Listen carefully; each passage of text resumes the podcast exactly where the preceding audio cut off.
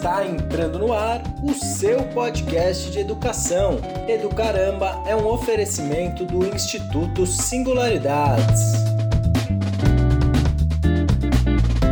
Salve, salve, professoras e professores, educadoras e educadores. Nesse momento está entrando no ar mais um Educaramba, o podcast do Singularidades. Como você já sabe, estamos aqui na Bet Educar 2019 com quatro dias de uma intensa programação no nosso estúdio de transmissão ao vivo e gravação de podcasts. Hoje estou aqui ao meu lado com duas convidadas especiais. Ela que já participou de alguns outros programas, Luciana O'Reilly, diretora do Singularidades. Tudo bem, Lu? Tudo bem. Tudo certo. E a nossa convidada, entrevistada de hoje, Margarete Polido, a Meg, coordenadora do curso de graduação em matemática lá no Instituto Singularidades. Você que está assistindo a gente ao vivo no Facebook, mande suas perguntas, seus comentários, que a gente vai ler aqui ao vivo na transmissão. E você também já está se acostumando com o nosso ritual de começo de entrevista, sempre perguntando para nossa entrevistada, Meg, como era a pequena Margarete na escola? Como foi sua vida escolar? Quem era você na sala de aula? Ah, boa. Vamos começar que eu nunca fui pequena, mas a pequena Meg sempre era a última na fila. Bom, na verdade, na verdade, eu era a chata que adorava escola. Ah, adorava estudar, adorava fazer lição de casa, adorava trabalhos, projetos, o que aparecesse pela frente eu sempre gostei. Mudou um pouquinho no ensino médio. Mas né? você era conversadeira, Mas... da zoeira? Não, não, eu era aplicada. aplicada, quietinha, primeira da fila, do canto, né, para não atrapalhar os, os demais que estavam atrás de mim, mas eu sempre fui aplica bem aplicada. Eu, eu, imagino que os professores tinham trabalho, assim, me dá, me, eu dava trabalho para eles por conta de, de ser a chata que falava, não vai ter lição de casa, não vai ter trabalho. É, isso é a, a pergunta dele. Quem mudou no ensino médio, mas tá valendo também, vai. Eu, eu curti a escola, mas o ensino médio é, é diferente, né? Tem muitas disciplinas que você já não, não curte tanto, você vai ficando adolescente, etc. Uhum. Mas eu continuei aplicado. E Meg, quanto que essa experiência na escola, foi lá na escola que você decidiu ser professora, que você se apaixonou pelo mundo da educação, ou acabou sendo coisas da vida pós-escola que te levaram? Pós-escola eu quando eu quando eu resolvi que eu a carreira que eu queria seguir, eu queria ser cientista. Eu queria trabalhar com física nuclear, eu queria entrar por essa que carreira. Bacana. É... Isso quando? É quando que... logo que você saiu da escola, logo que já... eu saí da escola, eu já queria fazer física, eu já queria entrar para física nuclear, que naquela época era né, top de linha. E eu acabei indo para esse, esse lado para fazer. Eu comecei mestrado, mas aí eu mudei, eu estava em Bauru, vim para São Paulo e aí comecei a dar aula. E aí o bicho me pegou mesmo, né? Porque quando você começa a dar aula, você, enfim, eu me apaixonei e mudei de rumo. Saí de um mestrado e fui para outro. Fui para educação. E aula do que que você tava, que você dava, que você dá? Eu dava aula de física. De física. ensino médio, é. E o tempo inteiro eu trabalhei com ensino médio. E acho que foi, sei lá, você, você tem. Você, na verdade, assim, o que me pegou é por que, que eles não gostam? Por que, que eles não entendem? Porque aí eu, foi o que me encantou, né? De, de trabalhar com educação. E nunca mais parei. E as primeiras dificuldades, primeiros causos? Imagino que dessa inquietação de saber por que, que eles não gostam, teve algumas tretas, alguns desafios que você enfrentou logo lá no início que hoje você já tira de letra? Como é que era, foi esse seu início dando aulas? É, bom, vamos dizer que a primeira grande complexidade é que eu comecei a dar aula com 22 anos e eu dava aula para terceiro ano do ensino médio, então eles eram muito próximos na, na, idade, então essa foi a primeira treta que eu tive que aprender a lidar, de, de, de, ter a idade próxima, de como que eles, ah, enfim, enxergavam o professor e eu a eles, porque imagina, eu era tão, tão jovem quanto ah, eles, sim, né? Imagina, imagina, diferença de 5, 6 é. anos. E acho que assim, demorou muito para entender como que as coisas poderiam funcionar de outro outro jeito. Leva muito tempo, é, quebrando a cabeça, tentando, testando. E aí depois, óbvio, que o mestrado ajudou muito, porque eu fui para a área de, de ensino de física. E aí você vai, Mas você, você vai se traçando... formou, qual é a sua formação, a sua graduação? Eu fiz física. Mas não licenciatura? Não, eu fiz licenciatura. Licenciatura. Na, na Unesp em Bauru. Depois eu vim para São Paulo e fiz física é, na PUC bacharelado. Tá. E depois, mais, mais um tempo, eu fiz é, ensino de física na USP. Sim, então, então você foi uma... bem Você estava preparando a sua carreira mesmo para a sala de aula, para a didática. exatamente. Que é uma grande, hoje, um grande desafio, né? Do professor, da formação do professor, que é trabalhar a didática. É didática. as formações que a gente encontra por aí, muitas vezes, é, as boas formações estão mais pensando em preparando o professor para pensar educação e menos para fazer educação, no sentido de pensar essa didática também. Pensar é um grande desafio. pensar metodologia, pensar a juventude é o, é o papel do professor hoje. Sem dúvida. Essas coisas. É, é, lógico, você tem que pensar no macro, na estrutura, né, na educação local e na educação é, do país, mas no dominar na, o no, conteúdo, exato, sem dúvida, lógico. tem que dominar. Mas eu acho que essa, essa questão de você se sentir formado, a didática, a metodologia e, e reconhecer que jovem que você está lidando, que, no nosso caso, né, porque a matemática, a física lida mais com, com, a, com jovens, né, porque pega F2 e ensino médio. Então entender a juventude é, é algo importante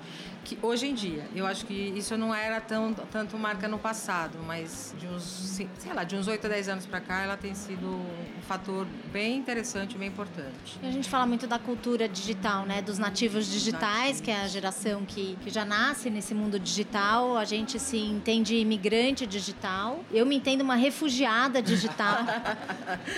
né? essa, essa é uma boa ideia. Imigrante eu já ia saber um pouquinho mais Mas... do que eu sei. bem perdida, assim. É, né? perdida digital.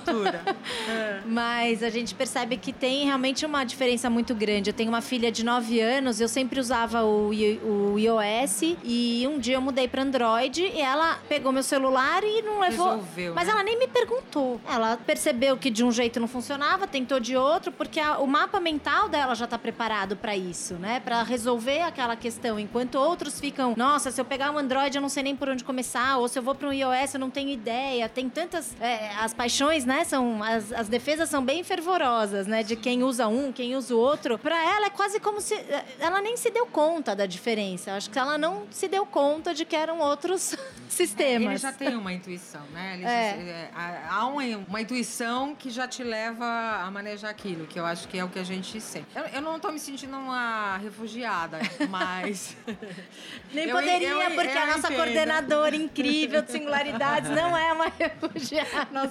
Eu posso ter essa licença poética.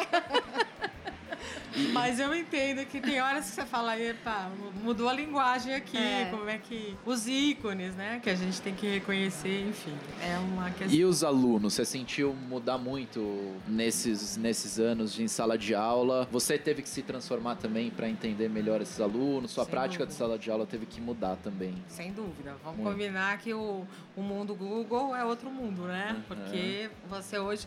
Enfim, eles podem pesquisar o que eles quiserem. É, você não é mais a única. Você e seu livro didático maravilhoso não é mais a única referência. Que bom, né? Exata. É um grande, Nossa, é. essa foi uma, uma mudança significativa, né? De quanto eles se, se tornaram mais independentes para ir atrás do conhecimento e para te fazer perguntas e para construir conhecimento. Que antes eles eram mais dependentes do, do que o professor ia trazer para aquele cenário. E provavelmente você, como professora, aprende muito mais muito também mais, a cada exatamente. aula. Exatamente. Porque você, você se depara exatamente. com perguntas e você também tem o Google à sua disposição. Não é só não, o aluno, né? Isso, Maravilhoso. você também vai, vai pensando Sim. em outros. Bom, quando ele me traz isso, ele cita a fonte, você fala, nossa, vou atrás disso. Ou, nossa, acabei de ver um documentário. Você fala, como assim documentário? E você vai atrás. Quer dizer, você também vai se alimentando porque a juventude vem te trazendo ah, informações, conexões, outras, outros ritmos, né? Isso afeta, é, com certeza. Ah, a gente tem que afetar, né? Porque senão você também tá lá. Que bom, né? né? Tem que é. afetar, é isso mesmo. Acho que a função do, do professor é, é tá sempre em conexão com seus alunos. Senão. É isso que vai fazer a gente viver mais de 100 anos, né? Não Exatamente. é só a medicina. E, viver jovem. Principalmente porque, a, né? o se intelecto. você tá com a juventude, é você se sentir jovem o tempo inteiro, pois né? É. Isso que eu acho que é um privilégio de ser professor, você tá perto deles. Ô, Meg, conta um pouco pra gente como é que foi esse caminho até você, antes da gente discutir um pouco mais o curso de graduação, de matemática, como foi esse seu caminho até chegar no Singularidades, muitos anos de sala de aula, até você chegar na matemática, por exemplo. O que, que aconteceu com a Margarete nesses anos aí? Ah, Ah, eu, enfim, eu acho que fiz um caminho clássico. Eu fui para fui para escola, trabalhar com jovens no ensino médio, escolas, é, privadas. escolas privadas. E nesse caminho, eu, eu, bom, eu acredito que muito por conta dessa efervescência de estar tá, é, sempre lidando com jovem, procurando coisas e, enfim, eu sempre fui muito ativa. É, eu também comecei, paralelamente com, com ser professora, a trabalhar. Ah, no começo eu fui orientadora educacional, que eu trabalhava diretamente com a professora professora de turma, que eles que chamavam nessa escola, então que se acompanha os alunos. Isso foi um trabalho muito legal, porque eu ainda fiquei mais próximo ainda da questão do jovem, das famílias, enfim. Tive esse contato. Depois eu, eu fui para assessoria de ciências. É, aí foi também muito legal, porque eu trabalhei com os professores, que aí foi uma outra vertente, né? E aí que veio uma nova paixão, né? Que é trabalhar com quem, com quem ensina. Que antes eu trabalhava com os jovens, enfim. Então eu, eu fui fazendo esse, essa dupla jornada, que eu continuo continuava em sala de aula e passei a trabalhar com os professores. E, ah, então aí acabei chegando singularidades por esse caminho, por conta desse trabalho de coordenação, de estar ligada com as questões ah, das didáticas, das metodologias, da orientação dos professores, de pensar junto, de procurar soluções. E foi por esse caminho que eu cheguei no Singularidades. E, bom, cheguei, cheguei com a matemática, porque é, é uma outra questão, né? A gente fala, bom, você é formada em física. Bom, eu, eu tem hora que eu não consigo dissociar uma coisa da outra, né? Porque tem uma, óbvio, tem toda uma filosofia e uma estrutura ligada à física, que né, tem um papel de uma ciência experimental, é, mas você usa o tempo inteiro e navega na, na, lógica da matemática, na estrutura da matemática. Então, enfim, são paixões, né? Que você vai alimentando durante sua, sua vida, sua carreira, né? E chego lá. Que é, rapidamente foi isso, tá. vai. E no Singularidades, há quanto tempo você tá? Qual é exatamente o seu papel lá? Eu entrei em 2017 2017, então eu estou há dois anos e um pouquinho. Bom, eu coordeno a licenciatura, então meu papel é triplo, né? Eu trabalho com os professores, com a estrutura do curso e com os alunos. Então tem uma coisa mais ligada à gestão, de pensar é, macro no curso, né? Como ele opera, funciona. Um trabalho com os professores está ligado ao planejamento, ao dia a dia de sala de aula e trabalho com os alunos no acompanhamento e, e de algumas questões mais específicas ligadas a questões acadêmicas, secretaria etc. Tem um trabalho mais administrativo. Mas é, é, isso. Se eu tirar essa parte administrativa, que é a novidade, né? Porque isso você não faz no ensino básico, eu continuo nessas frentes de trabalhar com os alunos e com os professores. E eu queria comentar que a Meg entrou num momento muito especial, que foi um momento de mudança de currículo. Né? O currículo antes era de três anos e passou a ser de quatro. E ela acompanhou então essa mudança, que a gente fez um projeto muito grande no Singularidades envolvendo as três, os três cursos de graduação. Uhum com o Instituto Telos, que é o Instituto de Design Thinking. Foram mais de 300 horas de trabalho ao longo Uau. de um semestre, envolvendo mais de 100 profissionais e pessoas, né? não só profissionais, mas alunos nossos, desde o pessoal de os nossos docentes, pessoas de fora uhum. da faculdade, para pensar esse nosso currículo. Então, a Meg entra bem nesse momento de trans, dessa transposição e onde a gente estava pensando o currículo das três, a gente tem hoje uma carga horária bem interessante, né? Que é inter interdisciplinar. Interdisciplinar, é. Acho que chega né? Acho que chega a ser 25% do currículo, currículo, que são das três graduações ao mesmo tempo. Então isso é ino muito inovador, eu acredito, Nossa, porque são conexo a conexão do professor que está nas licenciaturas de letras e matemática, ele está voltado para os anos finais e ensino médio. Não é isso, Exatamente. Meg? E a conexão com quem está na pedagogia, que está mais voltado para a educação infantil e os primeiros os ensino, os anos iniciais. iniciais. Então, acho que foi um grande ganho. Porque é um, grande, é um desafio a matemática no Brasil e a MEG, e não é diferente no Singularidades, é um grande desafio. A gente tem que dizer que é um curso ainda muito pouco procurado, embora seja em termos de qualidade, mas não, a demanda no Brasil é um grande blackout que está acontecendo no país, né? Então reflete esse blackout de pessoas interessadas tanto no, nos cursos de letras quanto nos cursos de matemática.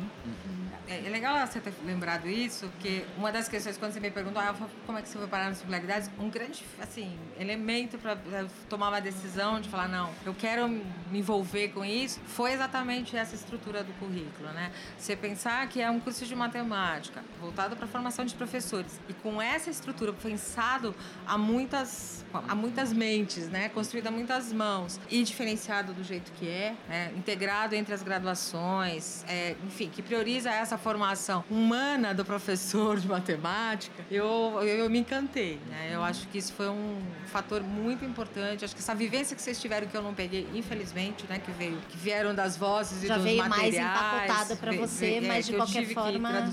Mas na hora que você olha isso, fala, isso me impactou, né, de, de, de a gente ter esse curso no instituto. Então eu só posso agradecer quem veio antes e pensou nessa estrutura, né, que a gente foi lapidando. E se você tivesse que explicar como é o curso de matemática dos singularidades para um jovem que está aí quase às vésperas de entrar na faculdade, o que, que você diria sobre o curso de matemática dos singularidades, seus diferenciais ou enfim, como é que você conquista um aluno para ele fazer matemática nos singularidades? Bom, a gente tem que conquistar pensando que ele vem fazer matemática de verdades pensando em ser professor de matemática. Então, isso, isso é o primeiro diferencial. O impacto que a gente cria na sociedade sendo um professor de matemática. Por, acabou de dizer, não é uma, uma, uma docência que a gente tenha muitos professores, muitos jovens fazendo hoje a graduação, a licenciatura. Então, acho assim, é uma, uma, uma, primeira um olhar, é você já é diferente porque você já está pensando é, no país de uma maneira diferente próprio né? retrato, só te interrompendo, do Brasil mostra que a grande maioria dos professores que estão, da, dos profissionais que estão em sala, de, aula não são professores, professores de, matemática. de, matemática. Os que estão prof... ah, é. lecionando matemática não são, são acho que é 70%, áreas. não sei, não quero me enganar aqui no número, Por mas conta é um número... da falta de professores, aí vem, vai migrando Exatamente. de áreas afins e às vezes nem tão às afins, vezes né? nem tão afins. É, mas enfim. Então acho que essa essa primeira questão que eu acho que é importante para o jovem quando ele se envolve com isso, saber dessa, desse impacto. É, bom, o segundo seria o grande diferencial do curso mesmo. Né? Nós, nós enfim, fazemos um curso 100% voltado para a formação da docência. É uma formação da docência que está pensando nesse jovem, é, que está pensando na cultura, que está pensando na matemática como um, um instrumento que potencializa o, o cidadão é, é, que, que dá forças e que ele ganha novas é, possibilidades de compreensão do mundo. Porque uma coisa que é irritante, você que é da área, que, chamadas de exatas, que eu já não gosto dessa palavra, é você achar que você tem uma, uma área muito reduzida de atuação. Você não tem, você impacta demais é, com o seu saber as outras áreas e assim, até de aprender outras coisas. Né? Quando você desenvolve um raciocínio da lógica da matemática ou das ciências, você consegue fazer novas leituras, você consegue fazer novas conexões, enfim, eu acho que é impactante. E você consegue ser um agente social importante, né, que, que vai fazer a diferença e impactar outros jovens. O uh, eh, que mais que eu poderia dizer? Bom, eu poderia dizer que já você entra, que é uma marca do Instituto, eu acho uma marca importante, que você já entra na licenciatura indo para a sala de aula, quer dizer, indo conhecer as escolas, tem o estágio, tem né? estágio, estágio desde, desde o primeiro, primeiro semestre. E no caso da, da matemática, a gente tem propositalmente um primeiro estágio acontecendo no Fundamental 1, que essa transição entre a matemática do quinto ano para a matemática do sexto ano é algo importante que o professor, né, nossos alunos conheçam, são futuros professores que possivelmente trabalharão no começo de carreira com o sexto, sétimo ano, que é meio usual ir para o F2, enfim, começar com as, com as classes de sexto e, e, e subindo, lógico. E eu acho que conhecer essa lida do que, que as crianças desenvolvem de pensamento matemático até o quinto, como é que você lida com isso no sexto é importante. É, a gente tem várias ah, ações e cursos voltados, é, enfim, para entender a matemática em outras culturas, entender a, a etnomatemática, como você constrói esse pensamento. É, independente de você ter uma formação matemática, você tem um pensamento matemático. Calma aí, deixa eu te interromper. O que Desculpa. seria etnomatemática? Etnomatemática, dizer, simplificadamente, é você pensar que cada cultura desenvolve um pensamento matemático, um pensamento de resolução de problemas, de contagem, de trocas, é, de negociação, de conversas. Ah, enfim, não é porque chega uma cultura oriental ou ocidental e que a gente implantou isso. A gente já tem isso nas próprias... Os índios fazem isso, os, os quilombolas fazem isso, outras culturas fazem isso. E a gente faz isso antes de entrar em contato com a cultura mais formal da escola, né? É, a gente vai desenvolvendo sensos numéricos, sensos é, de espaço, né? De localização e, e, isso entra na nossa maneira de compreender o mundo e de, enfim, de lidar com os outros, né? Entra na nossa linguagem. É. Então a etnomatemática é um campo muito legal que, que trabalha muito com isso, da, das culturas, das diferentes culturas e as suas formas de de apreensão. E Meg, uma coisa super interessante que eu acho que inicialmente as crianças adoram matemática, né? Amam. Eu, eu, eu de paixão. É, eu gostava muito, mas eu gostei até o fim mesmo. Eu tive, acho que o privilégio de ter professores muito engajados, muito motivados e, e diferentões. Então eu sempre gostei, mas a tendência é que depois dos primeiros anos, aí começa a ficar mais complexo, aí vira eu odeio matemática, não quero nem ver, né? Tem uma reação de ódio. Então eu acho que a nossa formação busca também esse, formar esse professor apaixonado, engajado com o ensino-aprendizagem, né? vinculado a essa cultura infanto-juvenil, para esse amor. É, e essa ou esse interesse, porque é tão gostoso matemática, as crianças logo que a gente aprende é um você abre o um mundo, né? É como sim, aprender a ler sim. também, a mesma, eu diria um impacto igual. E você fala, nossa, agora eu sei fazer uma conta, eu sei né, entender um troco ou reconhecer é, valores e, e, dimensões, enfim, tem. É, eu nem saberia. É então eu acho que a gente tem isso. E eu queria que você contasse um pouquinho do nosso curso de segunda graduação, segunda licenciatura, porque até diante dessa nossa desse quadro né, nacional que a gente vê de muitos professores na sala de aula dando aula de matemática sem ter a formação, a gente no Singularidades tá, criou agora esse semestre 2019, no primeiro semestre de 2019, o curso de segunda licenciatura. Conta pra é, gente o que, que é, porque a gente está fazendo um piloto. É. A gente começou a pensar nisso, né? É, de, de, possibilitar a formação para quem é, já, já é professor, mas não é de matemática.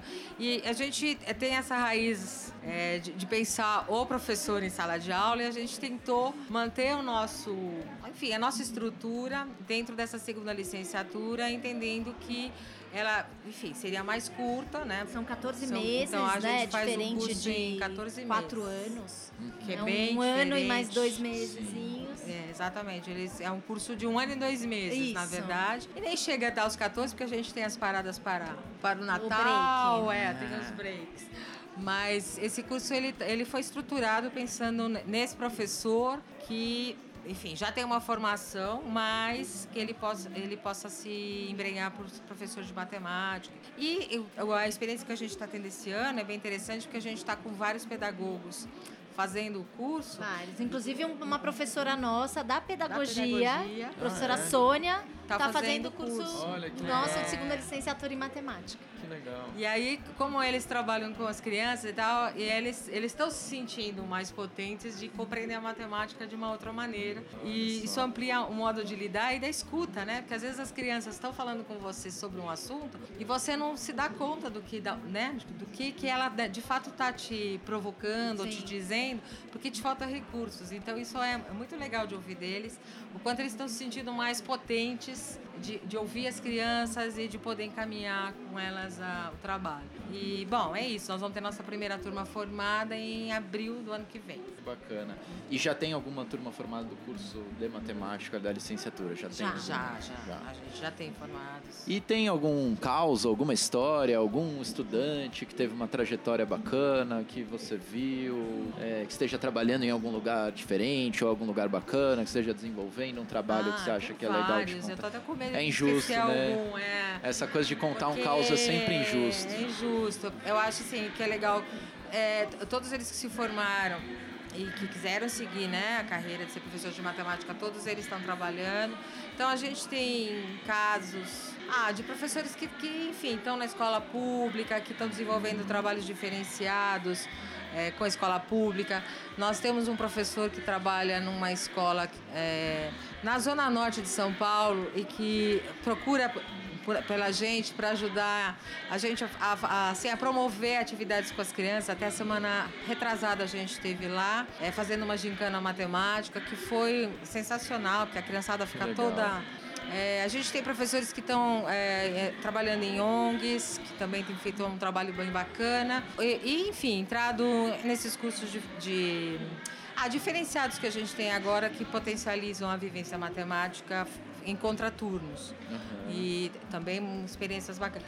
Ah, enfim, eu acho que, que o é legal é quando você tem um aluno que quer voltar para sua comunidade, lugar da onde ele veio, querendo fazer a diferença lá. Então, acho que esses são casos que, enfim, eu, ah, na verdade me emocionam, né? Porque você vê que a, a, havia um sonho e acho que a gente conseguiu é, dar um, uma sustância para esse sonho e a pessoa consegue, é, enfim, colocar em marcha. É bem bacana. Legal. E a paixão daquela Margarete de 22 anos segue viva hoje nessas novas tarefas? Nossa, na verdade acho que a paixão só aumenta, né? Porque É, aumenta porque é isso, você está sempre embrenhado e tem sempre coisas novas acontecendo. Uhum. É, por exemplo, esse ano que a gente começa com a segunda licenciatura, foi uma assim, está sendo uma super energia, né, voltada para esse trabalho. É, já pensando em 2020, o que, que a gente vai trazer, construir, pensando em extensões, portas abertas que a gente tem feito. Esse, esse ano a gente tem feito muito portas abertas, pelo menos duas vezes por mês, é, pensando no professor em sala de aula, de como que a gente pode contribuir. Os nossos alunos é, trabalhando com os professores. Então, enfim. A, paixão a, tá é, a paixão está aí, está viva e está sendo alimentada. O Instituto também promove isso, né? Que você é. entre nesse, nesse jogo da educação e você fique alimentada, né? Porque é diferente de outro lugar que você faz, ah, tá, mas não, lá é, a gente está sempre vivo, né? A gente não sossega. Sempre se desafiando. Sempre se desafiando. E eu acho, Paulinho, que como eu acho não, né? Na verdade é um blackout no país, tanto de principalmente professores de matemática, matemática. né? Isso é muito forte. Então a gente acredita que, lógico, essa vai reverter, vai, vai chegar um momento que as pessoas vão se dar conta de que ser professor de matemática é super rentável, é é, sonho, é, assim, começa a ser objeto de desejo, porque já é, a gente já é abordado por grandes escolas particulares querendo professores de matemática bem formados. Uhum. Então, acho que aí é um, assim, pensando na atratividade Sim. da carreira, da profissão, um vácuo, vai ser a profissão né? do futuro no sentido de que nenhuma nação segue e cresce sem a matemática, né? Sem profissionais o, da área da matemática. Já, tá aí, né? já, já existe, existe, mas né? assim, grande... a gente não vai voltar para a Idade Média, esperamos, né? A gente está avançando, então. Esperamos. É, então. É isso. É, é Acho que vai ser. Nacional. Acredito que vai ser uma grande. voltará a ser uma grande profissão e bem valorizada. Gente, é impressionante. A gente acabou de começar, mas acabamos de ser avisados que estamos chegando a meia então, hora. Calma, que a gente tem a nossa podcast, perguntinha mas final. Temos a nossa pergunta final. De um milhão de dólares. Um milhão de dólares. Meg, você, na sua trajetória escolar, conseguiria lembrar de um professor, preferencialmente da sua educação básica, que tenha te marcado, que tenha ajudado a transformar a Meg que a gente vê hoje, que tenha inspirado você, que você queira prestar uma homenagem? Se você não lembrar do ensino básico, pode ser do ensino superior. Não, eu acho que até lembro de alguns do básico, né, puxando lá. Mas eu, eu acho que eu tenho uma professora do ensino superior que é. Eu sempre me refiro a ela e lembro dela, porque ela foi uma professora da física, né, que me deu física moderna, que é uma das disciplinas mais, na minha época, mais complicadas, enfim, que, e que ela, ela tratava é, a sala de aula, os alunos, de um jeito muito diferente da, vamos dizer, da aridez do curso. E ela, enfim, trazia física, essa física mais, vamos dizer, moderna na época, hoje está mais moderna ainda, mas enfim, ela trazia isso de um jeito que ela problematizava e fazia a gente participar. Então, eu acho, assim, eu sempre me lembro da Valquíria. Valquíria. Como uma professora na que eu ficava pensando, se um dia eu der aula, eu quero ser a Valquíria. Muito bom. Que legal. Valquíria, sinta-se homenageada pela nossa entrevistada. Isso mesmo. Beijo pra Valkyria. Beijo, Valkyria. Beijo. E com essa homenagem, infelizmente, nosso podcast do Caramba vai chegando ao final. Agradecer muito a você, Meg. Eu que agradeço, foi ótima a conversa. Que legal. Obrigada. Lu, muito obrigado Obrigada. por dividir microfone comigo. E você que nos assistiu no Facebook, esse podcast vai ficar disponível nas plataformas de streaming, no site do Singularidades, nas redes sociais do Singularidades, para você ouvir bonitinho, com vinheta, trilha sonora, tudo perfeito, com, as, com os trabalhos técnicos do nosso amigo Victor, que tá atrás da câmera e você não consegue ver no momento. A gente agradece e se despede, lembrando que daqui a pouco, 17 horas, vamos ter a presença aqui na Bet Educar da Débora Garófalo e do professor Jayce, os dois professores que foram finalistas do prêmio Global Teachers Prize, dois professores inovadores e com histórias muito bacanas para contar pra gente. Vai ser a última entrevista desse terceiro dia de Bet Educar. Então, acabando essa transmissão, continua aí na página do Singularidades que Débora e Jayce estarão aqui com a gente e a gente se despede, mandando um abraço e até a próxima.